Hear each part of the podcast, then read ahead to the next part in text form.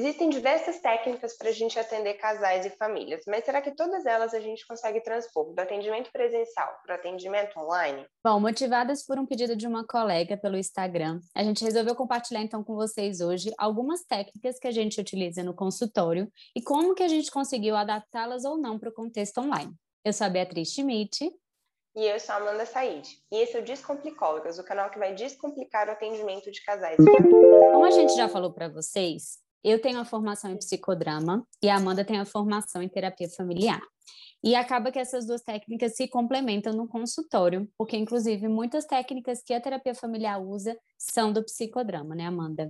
Uhum. É, eu acho que é legal a gente falar assim, que são teorias, né, na verdade, e que cada, cada uma dessa dessas teorias tem uma forma de enxergar o mundo, enxergar o outro, né? Mas elas compartilham muitas coisas em comum e dentre elas algumas técnicas, né? A gente vai falar algumas que são específicas de uma e de outra, mas que a gente tem utilizado é, de forma complementar aí ao longo da nossa trajetória. Vamos começar então contando para vocês algumas técnicas do psicodrama, né? A gente no psicodrama tem algumas técnicas que são básicas que a gente diz que elas têm origem na matriz de identidade que Moreno fez, né?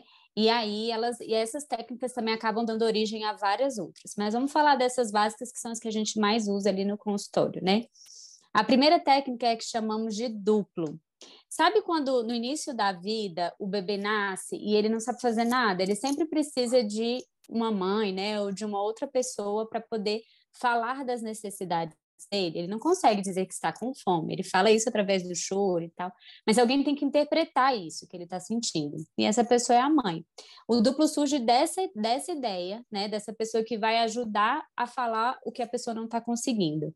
A gente usa muito, muito, né, Amanda, no consultório, Sim, então, inicialmente, né, quando a gente está presencial, às vezes a gente até se levantava, chegava próximo à pessoa e falava assim: ah, agora a gente vai falar como se fosse você, você observa, presta atenção e depois você diz se faz sentido ou não. E a gente poderia é, tentar traduzir, né, colocar com outras palavras aquela coisa que ela está, é, parece que ela está querendo dizer. Muitas vezes a gente acerta, né, outras vezes é, a pessoa fala, ah, mais ou menos, né, enfim mas a gente tem conseguido é, manter a utilização do duplo, ainda que não, mesmo quando a gente ainda estava presencialmente, né? Quando a gente não levantava mais para ficar próximo, mas a gente se referia à pessoa que a gente daria voz. É, e também no atendimento online a gente dá esse comando, né? Vou falar como se fosse você. Então, vamos pensar num exemplo, Bi, para ficar mais claro. É, às vezes, por exemplo, a gente está observando ali que uma pessoa da família está mais calada, né, enquanto outros estão falando, e a gente sente, e aí é essa, esse sente que é a grande questão, assim, por isso que a gente tem que estar muito atento e muito presente ali no atendimento, porque é esse sentir que vai fazer a gente levantar lá para fazer o duplo, ou então falar isso durante uhum. o atendimento online. Então a gente percebe, às vezes, é uma, uma expressão, às vezes é uma postura que tá, a pessoa está incomodada, por exemplo, com alguma, com alguma coisa que está sendo dita, e aí a gente levanta, e, é, ou, ou, a gente fala que vai falar por, pela pessoa e confirma. Então, por exemplo, às vezes tem um marido que está reclamando muito que a esposa chega tarde em casa, ou que só quer sair com os amigos, ou que só quer ficar com a família dela, enfim. Nesse momento, a gente pode levantar ou falar que vai falar pela pessoa, e aí fala assim: ó, eu vou falar por você, você confirma se é isso e falar, ó, na verdade eu estou me sentindo muito sozinho, eu estou sentindo a gente distante, eu gostaria de ter você mais perto. A gente consegue ajudar a traduzir o que, que ele está querendo dizer, né, com toda aquela queixa, por exemplo, que ele está. É, eu acho que o grande lance do dupla é que muitas vezes as pessoas, é, às vezes elas nem se dão conta do que é que está por trás de uma queixa que elas mesmas sentem, ou às vezes é muito difícil dizer, estou com medo, estou me sentindo mal, né? Então a gente consegue dar voz a tudo isso que está ali de forma meio implícita, né? E que muitas vezes é importante que seja dessa forma verbalizado. Então, acho que esse é o grande é, trunfo, né, do duplo. É. Bom, então outra técnica que a gente tem do psicodrama é o espelho, que é uhum. literalmente um espelho, né? A gente usa, é porque ela, ela funciona da seguinte forma.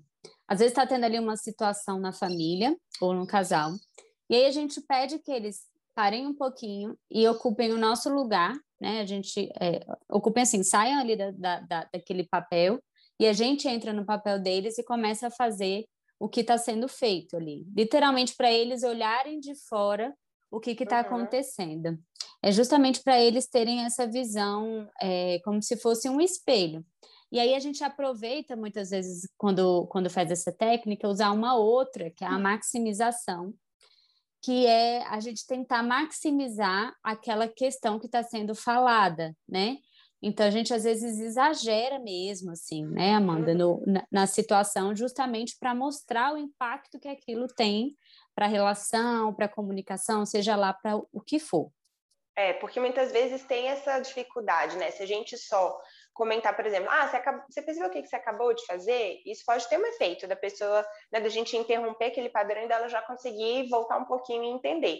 Mas às vezes a gente fala, né, essa frase e exatamente de, logo depois a gente faz esse espelho como você está dizendo. Então, por exemplo, é, se tem uma família, né, e aí tem um filho que está é, conseguindo verbalizar um conteúdo que é muito sensível, que é difícil da mãe ouvir, daí a gente percebe que ela fica às vezes um pouco chateada, né, meio caladona a partir dali, não comenta mais nada. É, muitas vezes esse silêncio, a gente já falou, isso também tem uma função, diz muito, né? Então, ao invés de, por exemplo, usar o duplo, porque nesse momento a gente poderia usar um duplo também, né? Tentar dar voz ao que, que o silêncio dela, assim, né? Enfim, na verdade poderia ser vários, estou lembrando aqui do soliloquio que a gente vai falar daqui a pouco. Mas antes a gente pode pedir para ela sair daquele lugar e a gente faz uma mãe muito emburrada, assim, né? A gente aumenta, como a Bia falou. E aí, a partir disso, ela consegue perceber que o que a gente viu era aquela reação, né, bem, bem ruim diante de um tema que é sensível. E a gente pode, então, conversar a partir disso. Como será para esse filho, né, desafiador falar de algo tão sensível com a mãe reagindo dessa forma, né? O que, que a gente pode fazer para que isso não se repita? Ou por que, que a mãe reage assim? E a gente pode colocar aquilo muito no centro da conversa, né? Não como algo só que a gente viu, mas que eles mesmos perceberam, porque foi um espelho, de fato. É, e aí é muito comum a gente observar que quando a gente está fazendo, as pessoas ou começam a rir, mesmo que seja uma coisa bem triste que a gente esteja fazendo, Sim. Ou as pessoas começam a rir, tipo assim, gente, é desse jeito, assim, elas ficam impressionadas. E o impacto que isso gera, inclusive, em outros atendimentos, delas falarem assim, aquela vez que vocês fizeram aquela cena e tal, porque eles não sabem o nome da técnica, mas que vocês fizeram aquilo, eu fiquei muito impressionada, assim, ah. como que isso, de fato, né, a gente concretizar isso traz um impacto até para outro, os outros, para as outras sessões. E às vezes a gente saía do consultório Daí a gente voltava sem falar nada e já começava a fazer, né? Assim, é uma dramatização no fundo, né? Embora tenha essa função do espelho, que também é uma das técnicas que não só psicodrama, mas até que a sistêmica utiliza muito do psicodrama, né? E aí, e, sem dizer quem que era quem ali de nós duas, eles já conseguiam entender, né? Então, é muito sim. legal mesmo. Sim, sim, exatamente. Bom, a outra técnica do psicodrama que a gente vai falar é a de inversão de papéis, né? Ela literalmente consiste em um, um tomar o lugar do outro. E aí é muito importante que para fazer a inversão de papéis, todas as pessoas precisam estar presentes no atendimento, senão deixa de ser inversão de papéis, né? Porque um precisa tomar o lugar do outro. As pessoas que são, né, aqueles membros da família. É, e aí, essa técnica é muito legal porque ajuda um pouco a é, um se colocar no lugar do outro mesmo, assim, de fato, sabe? Entender o que, que o outro está sentindo, entender o que está sendo dito. A gente costuma usar bastante, inclusive, na apresentação da família. A gente pede é para um entrar no lugar do outro para se apresentar. Isso, assim, no primeiro atendimento mesmo, sabe? E aí a gente pede para falar dos gostos, para falar do que, que faz, né? Enfim. Uhum. E aí o que sai disso é super interessante, que às vezes a pessoa apresenta de um jeito que o outro nem se apresentaria. É verdade. Estou lembrando aqui é, que o Vitor Bia, que também é psicólogo, né, meu namorado, estava comentando que tava, ia fazer uma, uma, um ajuste disso que a gente usa, né, e ele nem é psicodramatista e nem é, terapeuta sistêmico, mas que no atendimento online, então vou dar os créditos aí para a ideia dele, mas é super válido, né, então ele é, pediu para cada pessoa da família ir, na verdade, buscar um objeto da pessoa, de, né, então assim... Em casa. Isso, o filho buscava um objeto da mãe, a mãe buscava um objeto da filha, a filha do pai, o pai do filho.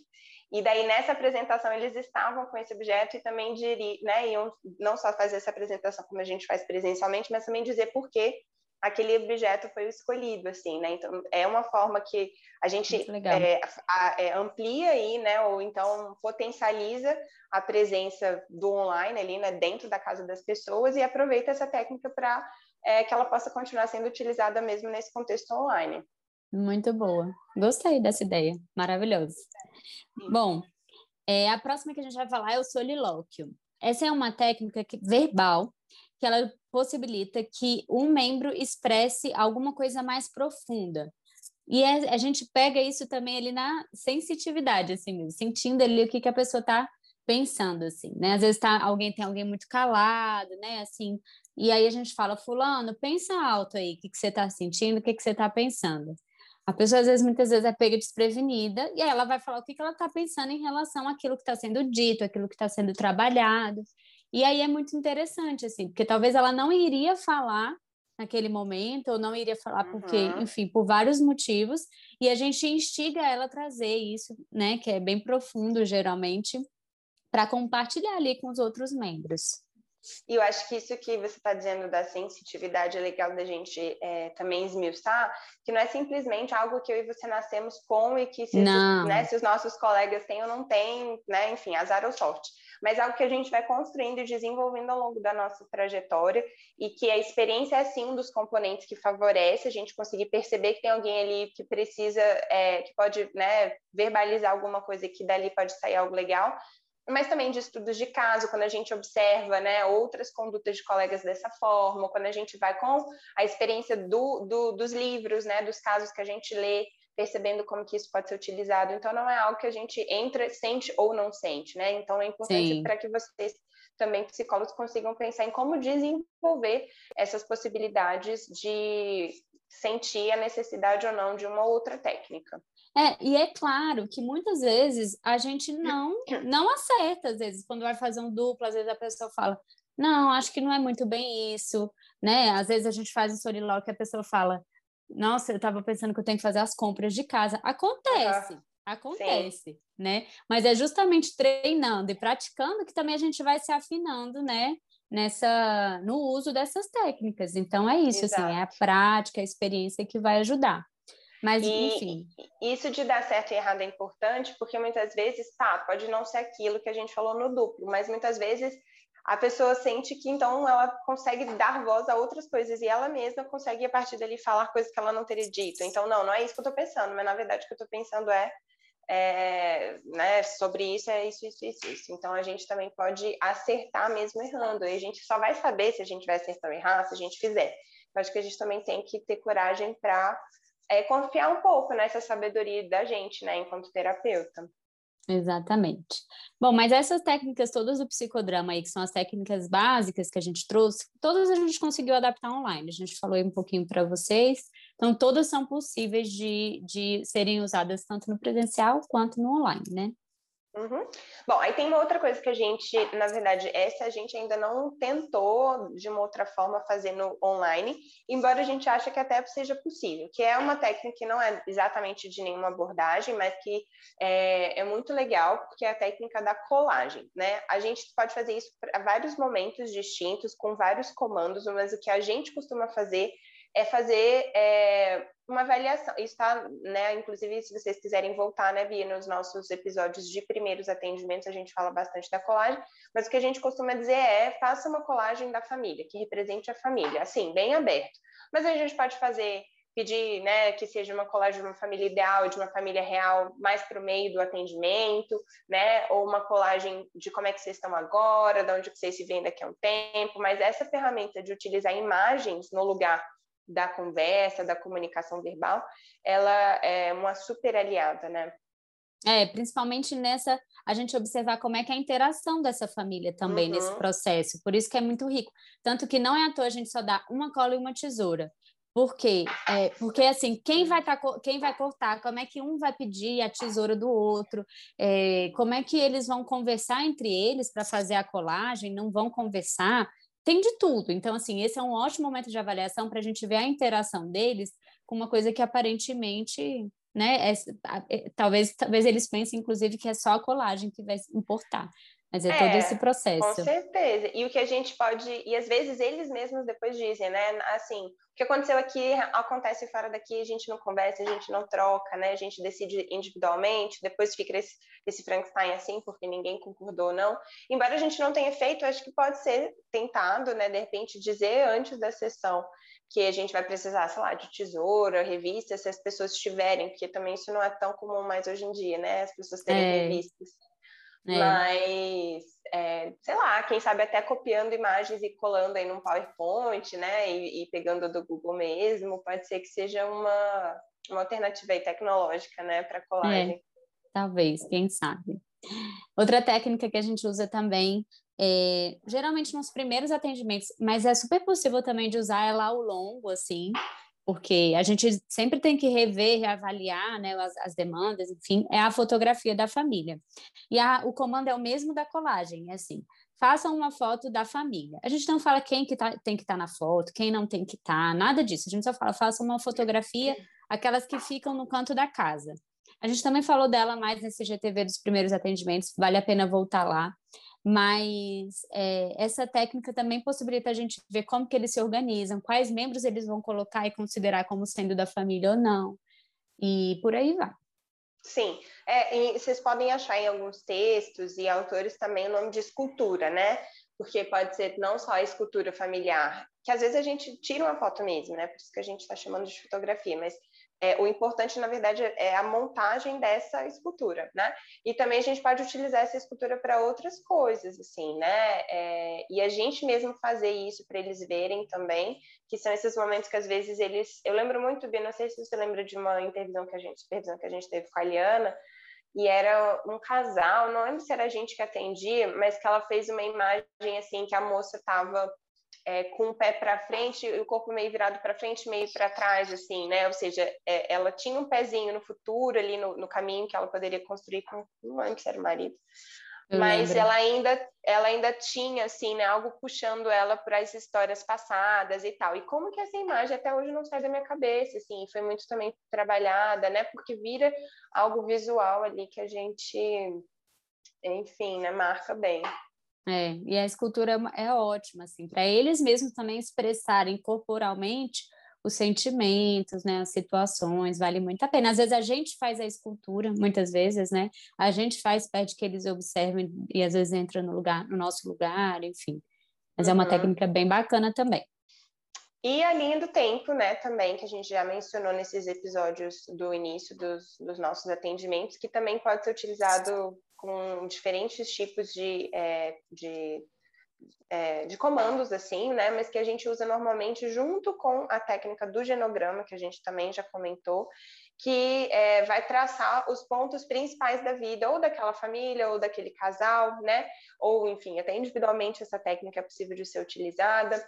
É, a gente pode construir enquanto eles narram, a gente pode pedir para o próprio casal fazer isso como dever de casa e trazer para a gente, ou cada um fazer a sua e depois a gente vê o que, que eles conseguiram é, pensar de eventos significativos em conjunto, ou que para cima da linha sejam os momentos bons e para baixo da linha sejam os momentos que foram mais desafiadores, enfim, tem muitas é, possibilidades, né, da gente adaptar, mas ela tem esse intuito da gente fazer é, essa história, né, da gente favorecer a narrativa dessa história. Sim. E aí, tanto a linha do tempo como a fotografia da família, a gente também consegue adaptar para o online, porque é uhum. é só né, uma construção que às vezes a gente até vai compartilhar ali com eles. E a fotografia dá para a gente tirar um print da tela, né? Com a família ele faz, a gente tira um print, mostra para eles e eles né, depois podem reorganizar a foto do jeito que eles quiserem. Então, as duas também são super possíveis de adaptarem para o online. Isso. E aí agora a gente pensando alguns é, tipos né, de técnicas mais específicas da terapia sistêmica, é, acho que também a gente lembra que assim existem várias outras do psicodrama que a gente não comentou aqui, né? E como vão é, também ter várias outras do, do, da terapia sistêmica que a gente também não vai descrever.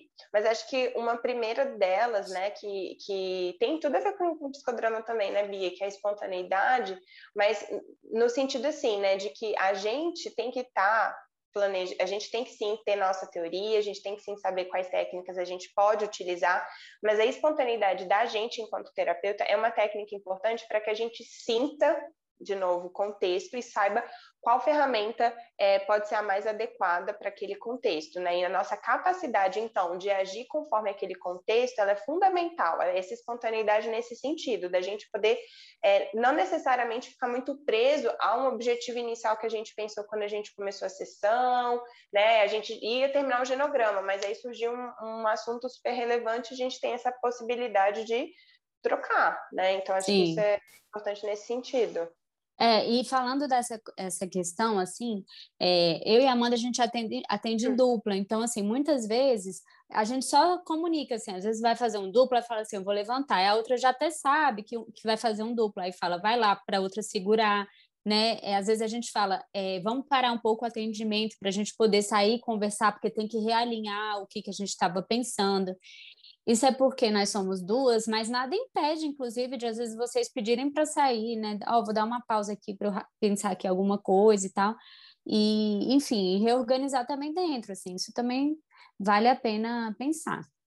É, a, a, outra que a gente pensa em falar, que na verdade a gente já tem, né, tá, tá, tem tudo a ver com tudo que a gente já disse, que são as dramatizações, é, a gente ser uma dupla, né, acho que super favorece, porque muitas vezes a gente atende, né, duas ou mais pessoas, mas eu acho que também a gente já teve a oportunidade de perceber como que às vezes a gente pede né, para uma das pessoas ali da, da família virar um outro coterapeuta, né?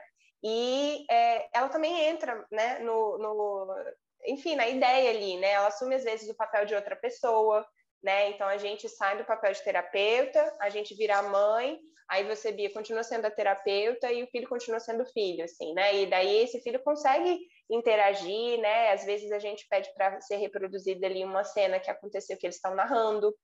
Aí a gente pode pedir para eles pararem, pensarem no final alternativo. Ou às vezes a gente tenta até assim é, começar novamente o que a gente estava conversando ou a forma como a gente é, trouxe um assunto à tona, né? Então isso tudo pode ter a ver com essa perspectiva aí da gente dramatizar, né? Sim, e aí é onde entra as, as, todas essas técnicas do psicodrama para ajudar nas dramatizações, né? A inversão de papéis, o duplo, enfim, tudo isso também ajuda na hora da dramatização, né? E aí, Bia, dá para fazer online? Ah, dá, dá para fazer. Às vezes a gente pode pedir para a pessoa, ó, oh, agora você vai ser fulano, dá para fazer no online. Do, super é, ou a possível. gente dá esse comando e eles mesmos tentam, né, refazer uma cena e tal. É, é mais desafiador, mas eu acho que é possível também fazer. É verdade, a gente está tendo que se reinventar. Bom, a conotação positiva é, é uma técnica que também a gente acha super importante, não só no contexto de terapia, mas em todas as relações que a gente tem, que é a possibilidade que a gente tem de valorizar o que, que tem de potencial, né, os recursos que aquelas pessoas têm para conseguir sair ou da crise ou de estar, estarem ali, né, pensando e tentando avançar em algum aspecto, né? A possibilidade que a gente tem de trazer e, bom, outras abordagens iriam reforçar, né, aquelas atitudes legais ali de confiança com a gente, de confiança com o processo, de confiança uns com os outros, né? É quando a família vai se percebendo capaz, né, por causa de, de, do que a gente pode dizer e ela se sente capaz de passar por alguma dificuldade, né? É, é para além do, da gente ficar só falando que precisa me ser melhorado, do que não tá legal, Isso. né? É a gente falar o que tem de bom também. Exatamente, exatamente. Uhum. Às vezes a gente não sabe fazer isso na vida, por isso que é importante a gente também dar esse modelo, né? É, tá, tá, vocês estão falando que tem tudo isso de ruim, mas vocês já estão aqui, vocês já chegaram né, até esse lugar, então acho que eles perceberem que eles já avançaram também é nosso papel. Com certeza. A outra técnica da terapia familiar é o reenquadramento. Ela, essa uhum. técnica ela consiste é, em fazer a família enxergar de um modo diferente aquilo que está acontecendo com eles, né? É, por isso que é reenquadrar, é dar um novo lugar para aquela situação que já existe, aquele sintoma que já existe, aquela, enfim, aquela relação que está tendo ali. Uhum. É o que a gente às vezes ouve no senso comum das pessoas falaram que precisa ressignificar, né, alguma coisa e tal. Então é realmente dar uma nova moldura, né? Tem outros outras traduções que vocês podem encontrar como redefinição também, né, de um problema, de uma demanda. A gente já teve um curso sobre isso, inclusive. É, E aí a gente pode até pegar aqui como exemplo, Amanda, eu lembrei de uma família, a primeira família que a gente atendeu, é, que tinha uma das filhas, eram, vários, eram três filhos, e uma das filhas dava tanto trabalho na escola, tanto, tanto problema na escola. E, e assim, ela começou a dar problemas justamente na época do divórcio dos pais, né, da situação que eles estavam vivendo ali.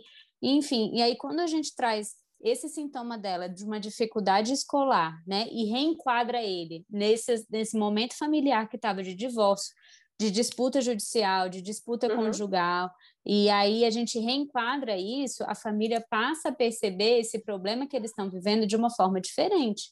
E aí deixa de ficar naquela pose de acusar que é a criança que está com problema e passa a enxergar aquilo como uma questão de todos. Bom, a outra é uma tarefa desafiadora. Eu acho que no início a gente talvez tinha menos é, coragem, talvez até, né, Bia, de passar, que são as injunções paradoxais ou tarefas paradoxais, enfim, é, mas tem esse objetivo, assim, de tentar mudar, né, de uma forma é, que não necessariamente tem a ver com a lógica, com o que a lógica diria, assim, né? Então, por exemplo, se tem um casal que relata, é, eu vou falar de uma forma muito simplista, né? Mas se tem um casal, às vezes, que relata que tem que está tendo no momento uma, uma dificuldade em, em termos de relação sexual, é, porque um não está satisfeito com a frequência, por exemplo, a gente pode dar um comando de que, na verdade, eles não vão poder ter nenhum tipo de relação sexual. Então, eles vão, por exemplo, dormir durante todos os 15 dias, né, entre uma sessão e outra, sem roupa, mas que eles não poderão se tocar, né? Ou se eles narram que estão brigando muito, então ao invés de a gente falar, não, gente, não brigue, a gente vai pedir para que eles marquem o horário naquele dia e naquele horário eles vão brigar. Uhum, uhum. E aí, assim, se vai ser paradoxal ou não, isso não é tão relevante, mas a ideia é que a gente foque a tarefa no sintoma. Então, assim, é isso que eles estão reclamando, então a gente vai focar nesse sintoma para que eles façam aquilo. O resultado disso, é, quase a maioria das vezes, é totalmente o contrário do que a gente passou. Eles dizem que não conseguiram brigar, que uhum. na verdade eles não conseguiram não ter relação sexual, uhum. enfim, então o resultado acaba sendo totalmente diferente. Exatamente. E aí a gente entra num, algo que a gente também tem citado aqui já bastante, que é esse questionamento circular ou a circularização, né? Que é a oportunidade que a gente tem de realmente colocar o assunto ou o tema que a gente está conversando na boca de todas as pessoas que estão presentes. Isso também é super possível da gente fazer de forma online. É, inclusive, quando a gente tem oportunidade no atendimento online de convidar pessoas, que, né, familiares que nem moram na mesma casa, eu acho que esse é um, uma tentativa da gente aumentar essa circularização, né? Ou seja, a gente dá voz, inclusive a atores que não estão aqui e que se fosse um atendimento exclusivamente presencial, né, não, não seria possível. E requer da gente essa atenção de não ficar centrado em uma pessoa só, que às vezes é difícil, porque tem gente que às vezes tem essa capacidade, né, de é, dominar mesmo ali o assunto, ou parece que tem mais a ver com uma pessoa, então a gente acaba, é, se não ficar atento, deixando outra pessoa em silêncio por muito tempo. Então a gente ouvir de todos, né, a opinião sobre um assunto é, é importante e às vezes também é difícil. É. E aí, por exemplo, nesse, nessa parte do até do questionamento circular, é um pouco assim. A pessoa, a família está trazendo um problema, é, vamos supor, está incomodado que o filho está fazendo alguma coisa que eles não concordam. E aí a gente pergunta assim: e, e, e quem que se incomoda com isso que ele está fazendo? Aí eles vão falar, por exemplo, a mãe. E por que que isso incomoda tanto a mãe? Ah, porque ela faz tal coisa, tal coisa, tal coisa. E por que, que ela faz tal coisa, tal coisa? E aí a gente vai fazendo esse questionamento, porque aí eles vão entendendo que é uma coisa muito mais ampla, assim, que aquela pergunta que começou no início com um sintoma de um filho, na verdade, perpassa todos ali da família. Uhum. Sim, é da gente dividir, inclusive, essa responsabilidade, assim, né, do sintoma e tudo. Uhum, uhum. E o genograma, que a gente também já comentou no, nos episódios que a gente falou dos primeiros atendimentos, que também a gente continua fazendo de forma online. Existem programas para isso, inclusive, é, que vocês podem procurar, a, a maioria são pagos, mas a gente tem feito da forma tradicional, no papel, a Bia até teve uma ideia recentemente da gente usar duas, dois usuários, né, Bia? Para um ser a gente, filmando a gente, o outro filmando o papel. É, que aí dá para acompanhar ali ao vivo a cores a produção do genograma, porque às vezes, inclusive, quando só uma está fazendo, a gente não tem acesso, acaba se perdendo também ali na história. Então, às vezes, vendo o desenho do outro, isso ajuda. Acho que é uma ideia aí boa. De genograma, a gente poderia, acho falar um, um, um, episódio inteiro, né, Amanda, só de genogramas, tão complexa que é essa ferramenta, assim. Vale a pena dar uma lida mais nesse, nesse tema, assim, porque dentro do genograma tem vários é, símbolos diferentes que representam coisas diferentes que são importantes de investigar, né? Uhum. Dessa história familiar, das relações, né? Das triangulações que existem, dos, dos desentendimentos, dos conflitos, das coisas que são herdadas, enfim. Então, vale a pena, inclusive, aprofundar mais, mas se a gente fosse falar só sobre isso, ficaria muito extenso aqui. É, e eu acho que é legal essa coisa do genograma, é, para que ela seja realmente estudada e aprofundada, porque mais importante do que o registro que a gente está fazendo é até a, a, forma como a gente está construindo isso. Eu me lembro muito uma vez, é, eu estava no estágio lá do, do TJ, e aí tinha uma pessoa, um, um cara que tinha, sei lá, tido, sei lá, sete casamentos. E aí eu lembro de colocar, né, o cara com a, com a esposa atual, e aí ele foi falando os nomes das, das outras todas, porque tinham filhos que estavam no processo, enfim. E aí eu lembro que eu falei assim, tá bom, e qual que é a idade delas? E daí ele foi falando, e desce, e desce, e desce. E aí era assim, a idade ia diminuindo, né, da primeira até chegar à atual, e eram todas muito mais jovens que ele, assim, isso depois que ele terminou, eu acho que ele mesmo entendeu alguma coisa dessa pergunta, assim, sabe, do que que, do que que ele foi construindo ao longo da vida em termos de, das escolhas que ele foi fazendo, assim, e eu fiz essa pergunta, né, assim, eu poderia ter falado nome por, é, perguntado a idade junto com o nome de cada uma, né, mas ter tido esse impacto, assim, né, da idade de todas juntas, teve um efeito diferente, assim, não pensei em fazer isso na hora, foi algo meio ao acaso, mas hoje eu entendo que teve uma função e que aí a gente faz, né, começa a pensar mesmo é, nessas, nessas formas de conduzir, assim. Sim. E uma coisa que a gente gosta muito, né, Amanda, de fazer é quando a gente começa o genograma, a gente pergunta para a pessoa onde começa a história da sua família. E a gente não vai falar aonde que ela vai começar, se ela vai começar pelo avô, pelos pais, por ela. A gente não fala isso, mas pergunta onde começa a história. E ela vai começar por onde ela quiser, né? Geralmente a gente costuma usar até três gerações, né, Amanda? Mas uhum. às vezes a pessoa quer falar de muito antes, né? Enfim, às vezes não sabe nada também da família, enfim. Mas essa pergunta é importante de ser feita. Acho que são essas as principais técnicas que a gente usa. Espero que tenha ajudado aí vocês. É, se vocês tiverem alguma dúvida, quiserem alguma outra sugestão, podem deixar que a gente vai adorar ajudar. É isso aí. Obrigada, pessoal. Tchau, tchau.